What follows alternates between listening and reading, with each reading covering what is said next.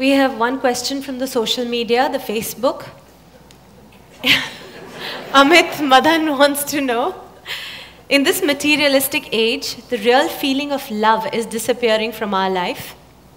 Most of the love we receive from others and express to others is superficial.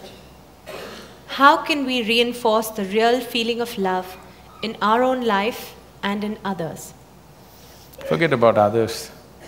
If you… if you learn to be loving by your own nature, not because of somebody else or something else. I know the question is coming from Facebook, there's an enormous possibility You can even love those people who don't even exist. So I'm saying it's a tremendous possibility. So, if you just become love, not love somebody, then you will know the nature of love. If you love somebody, it's a fickle happening because no human being will happen hundred percent the way you want them. Every human being on this planet is going to disappoint you, believe me. Not because they'll do something wrong, because nobody can fulfill the unrealistic expectation you have of them, it's simply not possible. Have you been able to fulfill anybody's expectation, I'm asking you, entirely?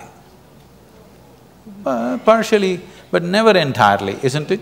So nobody else will be able to do it. Unless you're still such a hopeless romantic, you're still waiting, that ideal person is going to come from somewhere. No, believe me, whoever comes, I want you to know, the ideal people whom you worship, when Krishna was there, his wives complained, all right? so there is no hope for us yes, please remember this